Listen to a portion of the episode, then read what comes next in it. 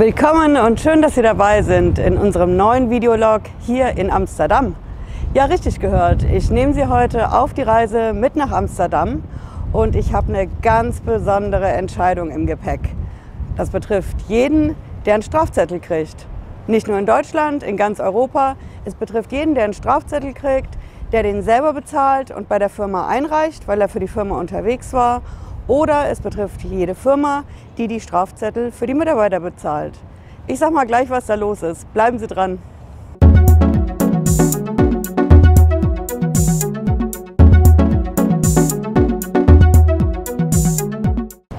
Ich bin Patricia Lederer, ich bin Rechtsanwältin in der Frankfurter Steuerrechtskanzlei Lederer Law und ich berichte heute über das Thema Strafzettel und die Steuer.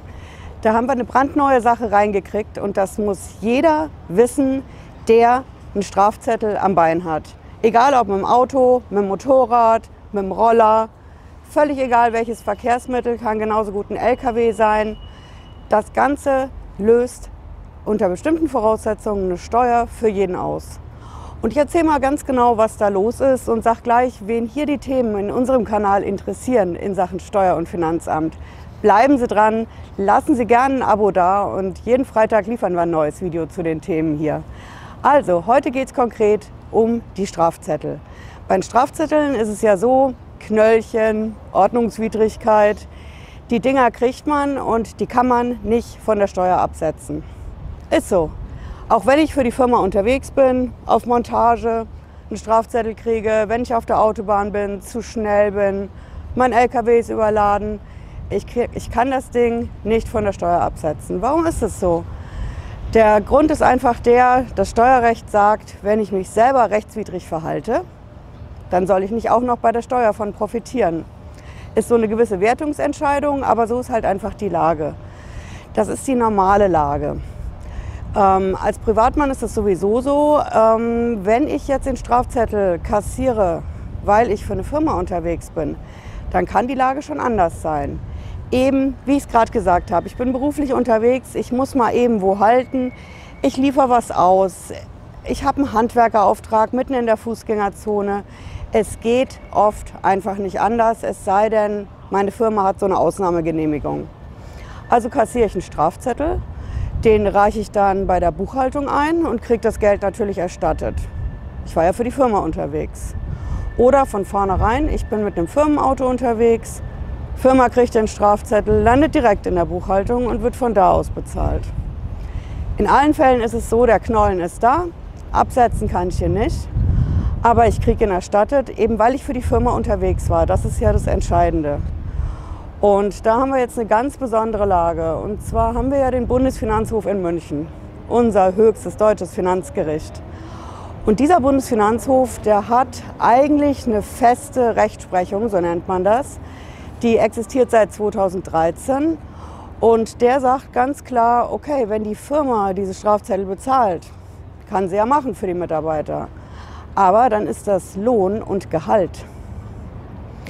Muss man sich mal vorstellen, Lohn und Gehalt heißt ja konkret, da ist Lohnsteuer drauf zu zahlen durch die Firma direkt ans Finanzamt auf den Strafzettel, den mir die Firma erstattet, weil ich für die Firma unterwegs war klingt erstmal ein bisschen unlogisch. Äh, wir haben ja im Steuerrecht so einen festen Rechtsbegriff, das nennt sich eigenbetriebliches Interesse. Heißt konkret, wenn der Mitarbeiter für die Firma unterwegs ist, natürlich, er kriegt einen Strafzettel, das ist ja im Interesse der Firma. Denn er war ja zum Beispiel auf Montage, Kundenbesuch, alles Mögliche. Aber ich habe ein eigenbetriebliches Interesse.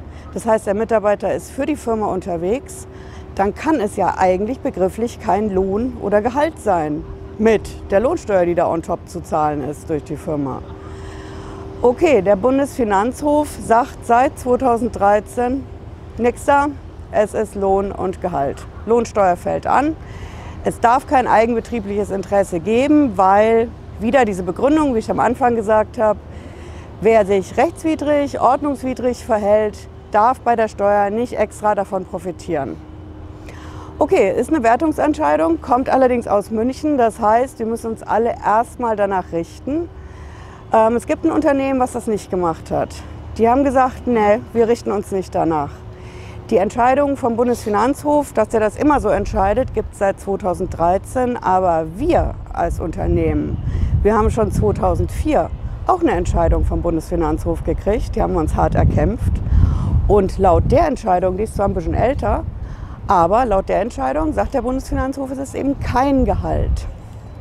Es ist auch kein Lohn, also keine Lohnsteuer, denn wieder eigenbetriebliches Interesse. Ich bin ja für die Firma unterwegs. Ja, dieses Unternehmen hat es dann ganz schlau, könnte man sagen, angestellt. Die haben gesagt, okay, wir sprechen mit dem Finanzamt. Die sehen das natürlich anders. Ne? Die stützen sich auf die Rechtsprechung seit 2013. Aber wir sprechen mit denen, wir reichen mal eine einzige Lohnsteueranmeldung ein, in der wir das anmelden, so wie das Finanzamt es gerne hätte. Und dann legen wir Einspruch dagegen ein. Der Sinn dieses Einspruchs ist natürlich Rechtsweggarantie. Einspruch, Einspruchsentscheidung kommt dann vom Finanzamt und ich kann dagegen klagen. Und das hat das Unternehmen gemacht. Die haben dagegen geklagt und gesagt, wir haben diese 2004 Entscheidung. Bundesfinanzhof ändert dann später in 2013 die Rechtsprechung, aber wir sehen das nicht ein. Bei uns ist es so, die Leute sind konkret für die Firma unterwegs. Wir machen es auch so wie alle Betriebe, die sich damit auskennen. Das heißt, wir gehen in die jeweiligen Orte rein und beantragen eben diese Ausnahmegenehmigungen. Die gibt es für Handwerker, für Monteure, für Ärzte, Notärzte.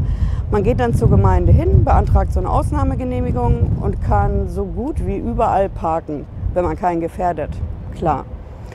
Und die Städte, die aber diese Ausnahmegenehmigungen nicht erteilen, da kassieren wir halt Knollen. Unsere Mitarbeiter kassieren die Knollen, also bezahlen wir die. Aber das ist für uns kein Lohn, denn die Mitarbeiter sind für die Firma unterwegs. Ja, was ist dann weiter passiert? Das äh, Unternehmen hat es dann vor das Finanzgericht gebracht. Das ist das Finanzgericht in Düsseldorf. Und das hat in erster Instanz entschieden, hm, das Unternehmen könnte durchaus recht haben. Denn ähm, der Bundesfinanzhof mag da seine Rechtsprechung haben, aber wir, Finanzgericht Düsseldorf, weichen davon ab. So einfach abweichen darf ein Finanzgericht eigentlich nicht von Bundesfinanzhofsentscheidungen.